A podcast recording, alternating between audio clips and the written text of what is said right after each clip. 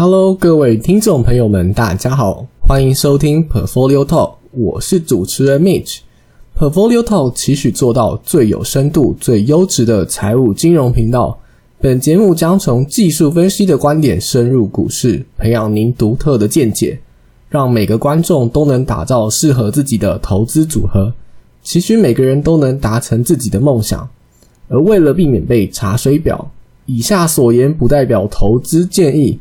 投资有风险，申购前应详阅公开说明书。好了，那今天呢，要来跟听众们聊聊风险这件事情。你认为自己呢是属于风险爱好者，还是风险规避者呢？又或者你是属于两者之间？你可以接受多大的损失？五 percent、十 percent、二十 percent，甚至是五十 percent，还是你完全不能接受任何的损失呢？在开始之前呢，Mitch 希望听众们都能好好的想想上面的问题。而对于不同年龄层及身份地位的人来说，这个答案会完全的不一样。第一个的 case 呢，是一名二十几岁的年轻小伙子，他在工作了数年之后呢，有了十万元的存款，他希望可以在一年之内呢，让这笔钱翻倍，即使输光了也没关系，反正我还年轻，我有本钱。只需要在工作呢，我就可以把这些钱给赚回来。于是呢，他把所有的资金呢，通通拿去买高风险的金融性商品。很不幸的是，最后的存款通通输光了。他也就摸摸鼻子，认为说：“哦，是自己的能力还不够好，运气不好。”于是呢，他心里想说：“哦，我下次的话，我要学习更多的金融知识之后呢，再卷土重来。但下次呢，他会小心。”选择风险低一点的金融性商品，而第二位呢，是一位年纪七十几岁已经退休的老翁。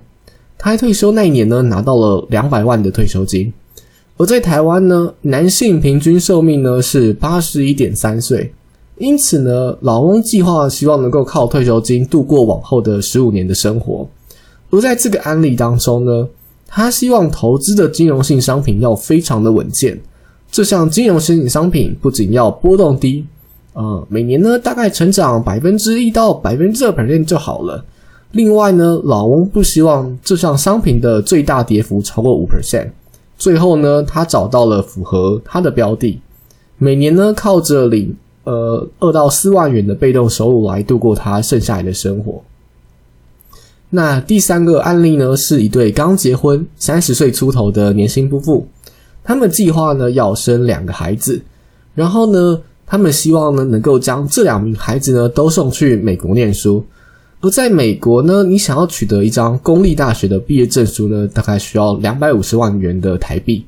也就是说呢，两个人呢总共会需要花费五百万台币。如果只靠储蓄的话呢，十八年平均下来，每年要存二十七点八万元。但他们没有办法每年都存这么多钱，因此。他们决定要为这两个孩子呢找一个投资项目，每年固定投入四万的资金，并期望每年都有六 percent 的年化报酬率。那在最后呢，十八年之后呢，也可以达到这个五百万的资金。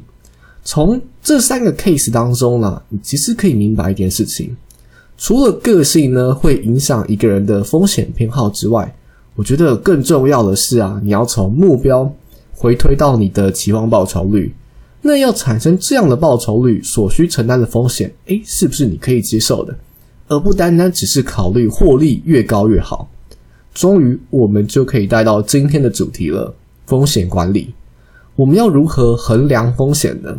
如果你今天去问一个统计或者是财务背景的人，他可能会跟你说：“啊，波动呢是一种风险。”但如果你今天去问一个理工背景的人的话呢？他可能会跟你说：“哦，损失是一种风险。”而在第一个 case 当中呢，请你试着想想看两种情境。在第一种情境的话呢，是标的的价格从一百块钱涨成了一百一十元，又跌回了一百元，接着呢又跌到了九十块，最后呢涨回了一百元。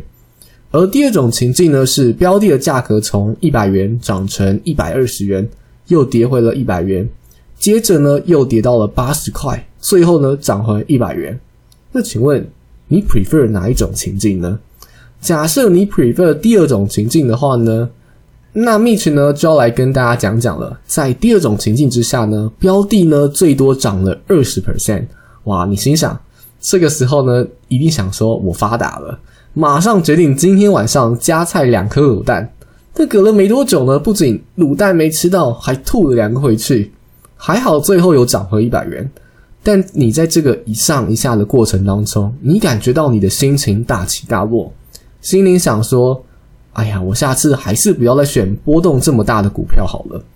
OK，虽然不论是哪一种情境，你的资金最后还是不变，但是两种情境当中的过程，你的感受是完全不一样的。假设今天涨跌幅是五十 percent 呢，你还有办法承担吗？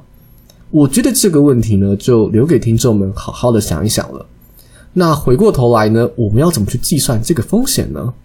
这个时候呢，就会需要用到变异数或者是标准差的公式。我们先把价格呢转换成报酬率。财务中呢，其实最常使用的报酬率计算方式叫做 log return。因为在数学当中，log return 它其实具有良好的可加性。那另外的话，它本身也具有常态分布的特性。如果你有读过财务相关的 paper 的话呢，你会发现多数的学者都是用 log return 居多。那这些特性，密学认为再继续讲下去，可能大家就疯了。所以呢，我们还是回到 log return 的公式好了。那 log return 呢，它就会等于今天的价格除以昨天的价格，再取自然对数。你在 Excel 当中呢，你的函数可以写成哦，它等于 ln 挂号今天的价格除以昨天的价格，那你就可以获得今天的 log return 了。然后呢，你再对 log return 取标准差或者是变异数。你就可以取得这两个情境的风险值了。如果听众们觉得 log return 的公式太困难的话呢，其实一样可以用上次报酬率的计算公式，呃，simple return，今天的价格减去昨天的价格，再除以昨天的价格，然后再对 simple return 算标准差或是变异数，一样可以获得风险值。呃，那在这个案例当中呢，我们算出来结果是情境一的标准差是零点一。而情境二的标准差呢是零点二，两者的平均报酬率呢都是零，很明显的在情境二的风险是更大的。往后如果有机会的话呢，我会再做教学影片，让听众们更明白整个操作。那再请大家好好的期待吧。OK，那回到第二个 case 里头，其实另外一派的人呢，他会认为波动呢它不是一种风险，波动呢它反而是一种优点。波动大的标的呢，诶，它反而有机会让我赚的更多，因为波动小的标的反而价格很难变动，不太容易赚到钱，只有损失才是一种风险。因此这边呢，我要介绍另外一种计算风险的方式，叫做下行风险 （downside risk）。我们只考虑计算损失的部分，然后呢，去计算损失的标准差或者是变异数，如此一来，我们就可以算出下行风险的值了。不过在这边呢，我想要抛出一个有趣的问题。一般来说呢，多数的投资人会认为低于零以下的报酬率呢就称为损失。但其实对于另一部分人来说，只要没有达成设想的报酬率呢，就成为损失。翻成白话文的意思就是说，今天呢，我期望我的年化报酬率有五 percent，但很遗憾的是，今年我的报酬率却只有四 percent。虽然我赚了四 percent。但是我的门槛是五 percent，表示呢我是损失一 percent，所以这也是下行风险的另外一种表现方式。一旦听众们懂得如何计算风险之后呢，那你就可以算出台湾股市中所有股票的风险。假设你想要做的是短线交易，并希望有套利的空间，那你的目标标的呢就会是波动大的标的。只要将资料进行排序之后呢，挑选出前十个标的，再做更细部的分析。如此一来呢，你就会节省非常多的时间在挑选股票上面。